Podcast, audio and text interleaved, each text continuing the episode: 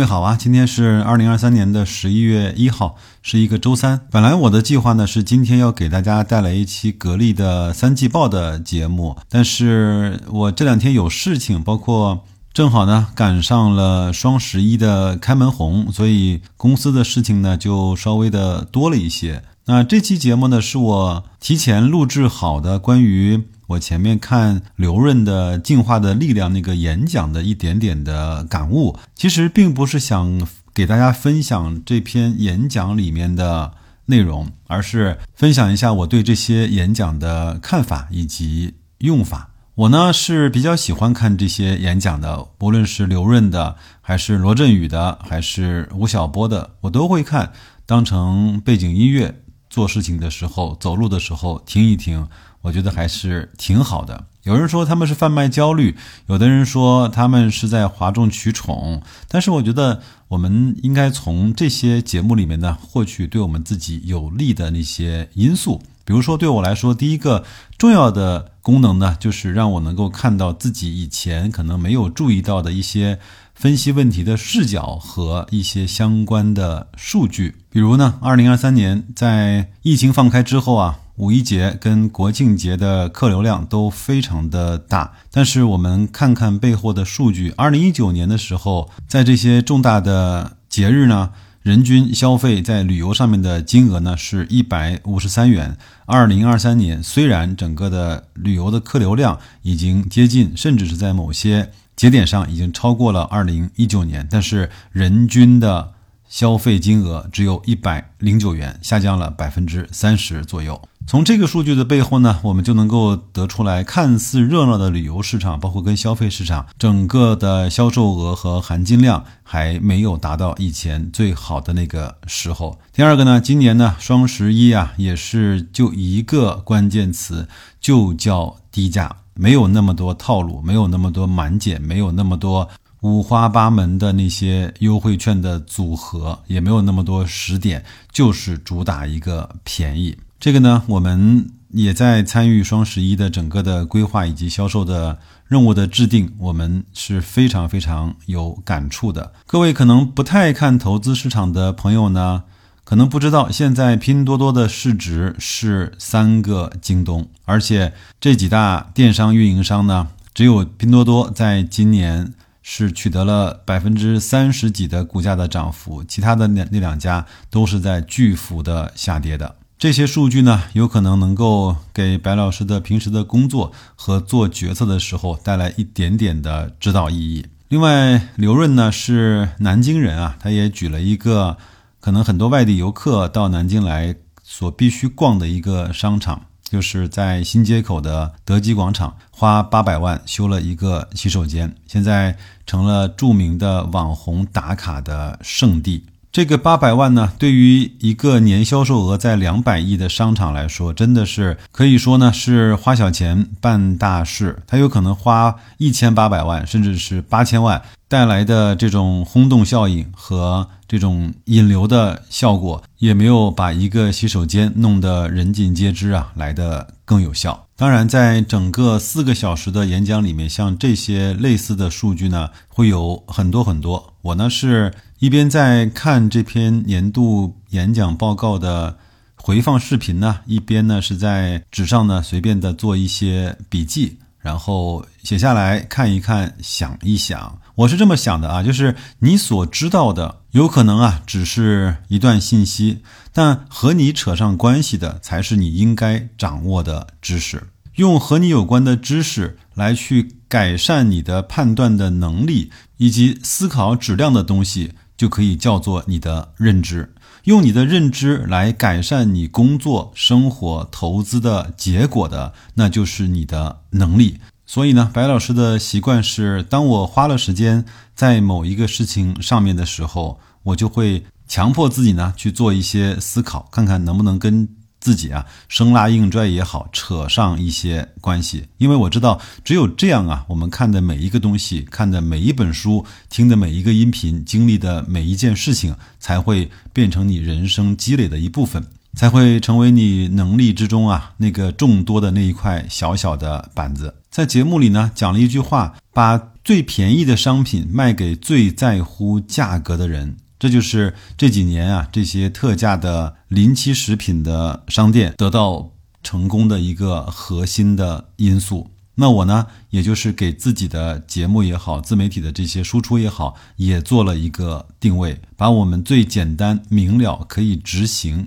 而且靠谱的这些东西啊，分享给那些愿意踏踏实实的赚钱的投资者。我可能没有办法做到取悦或者是吸引到所有的投资人，但是我想总归有一部分的投资者是我们最忠实的听众，即可以走得更远的同路人。我再给各位呢讲一个小小的数据和一个小故事。我们在一九七八年改革开放到二零一八年四十周年这个时候呢，我们 GDP 年化的。平均增长是百分之九点五，看起来不高，但是呢，这个世界上平均的增长率也只有百分之二到百分之三，我们的增速已经非常非常的快了。所以，我们自己呢，可以用这个数据啊，来去框定一下自己在投资上获得回报的那个收益率。我认为在百分之八到十二之间都是可以的。另外呢，这四十年呢，又充分的体现出了复利的作用。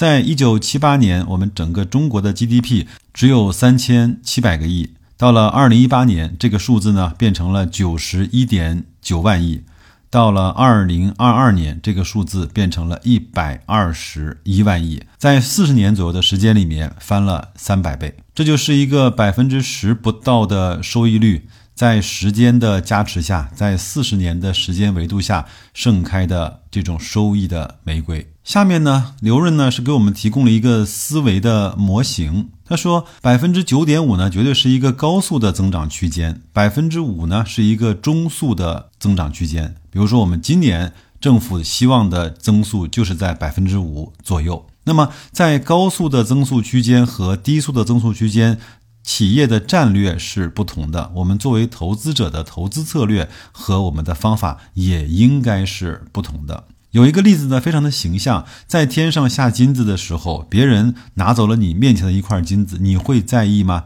你会跟他打架吗？你显然不会，因为那会耽误你啊，去捡其他的散落在你周边的那些金块。但是，当天上的金子呢下的越来越少的时候，你面前所见的范围之内只有那么一块金子的时候，有人过来把它抢走，你一定会跟他上去理论一番，甚至是扭打起来的。这个呢，带给我的思考就是，中国的这些上市公司也好，或者是全部的国营和民营的企业来看，它会在这种中速的发展区间内碰到更大的竞争。或者是要面临更惨烈的这种竞争的格局。对于那个以前百花齐放、百业待兴的高速增长的行业，和现在逐渐开始了内卷，有人因为竞争而要遭到淘汰的时候，我们其实买的很多行业，比如说我们所追踪的。房地产的 ETF，我们买的已经不是行业的增速了，而是在十几万亿的这个市场的容量下，有人跟不上了，那么他的客户和他的那些潜在的需求就会释放出来。所以，在一个中低速的市场，我们买的是行业集中的速度和行业集中的程度。因此呢，我也在前一段时间在社群里呢跟大家说，我会逐渐的把万科的。个股啊换成地产的 ETF，把平安逐渐的换成证券和保险的 ETF，并不是对这两家公司不看好了，而是通过这样的思考结果，应该让自己的行为和自己的思考结果得到相应的匹配，不能够想一套说一套，然后又做一套。这个呢，在投资上是挺大的忌讳。总之呢，节目里面还讲了很多有意思的理论和和理论配套的这些商业的案例，我呢一直是相对比较感兴趣的。他说，我也给中国的企业呢支一支招。现在在这样的经济的发展速度下，那么提高自己企业竞争力的方式呢，有降低总成本。他举了德国的奥乐奇超市的故事。那第二点呢，就是差异化。什么叫差异化呢？就是有壁垒的稀缺价值才是差异化。他举了巴奴的火锅，他举了一个研究和保障人睡眠的一家科技公司的例子。在这儿呢，我就又不免的想到我自己的这个自媒体的栏目啊。对我来说，什么是我的差异化？什么是对于白老师来说是有壁垒的稀缺的价值呢？我大概总结了一下，有这么三点吧。以后呢，我再慢慢的跟大家展开的去聊一聊。第一个呢，就是我的声音，无论好不好听，陪伴了大家六七年的时间。人们呢对这个声音其实是产生了一定的认可或者是依赖的。第二个呢是我相对的自律。各位试试看，每周三期节目，一年一百五六十期节目，能够做到全勤的话，这个其实真的讲心里话，要克服挺多的困难的。各位如果不相信的话，可以按照我以前说去微信读书啊，你打卡一个呃三十天的连续每天读一小时的。微信读书，你试试看，你就知道坚持和长时间的做一件事情是多么的不容易了。第三个呢，就是我个人的人生经历，因为我一直在商业市场上做了一些工作，那自然而然呢，就对一些公司、产品、市场的理解呢，就可能要比不在这个行业里面打拼多年的人要更加的敏感一些，或者是更加的有感触一些。这个呢，也相对方便了我对公司财报的一些理解，包括讲述的这些方法、技巧、逻辑和顺序。关于这些事情呢，我会在年底啊，很多事情都忙完之后，会坐下来安静的再去思考一轮，争取在二零二四年的节目中啊，给大家带来更多的一些有用的、靠谱的、安心能够去做的一些投资的方法。最后呢，我也借用刘润在演讲里面的一句非常打动我的话，他说：“顺境啊是所有人的狂欢，逆境是优秀者的天堂。”希望对各位有一点点共鸣和启发。那就这样吧，祝各位工作愉快，投资顺利。我会尽快的把格力的三季度报的节目做出来，呈现给大家。那就这样，再见各位。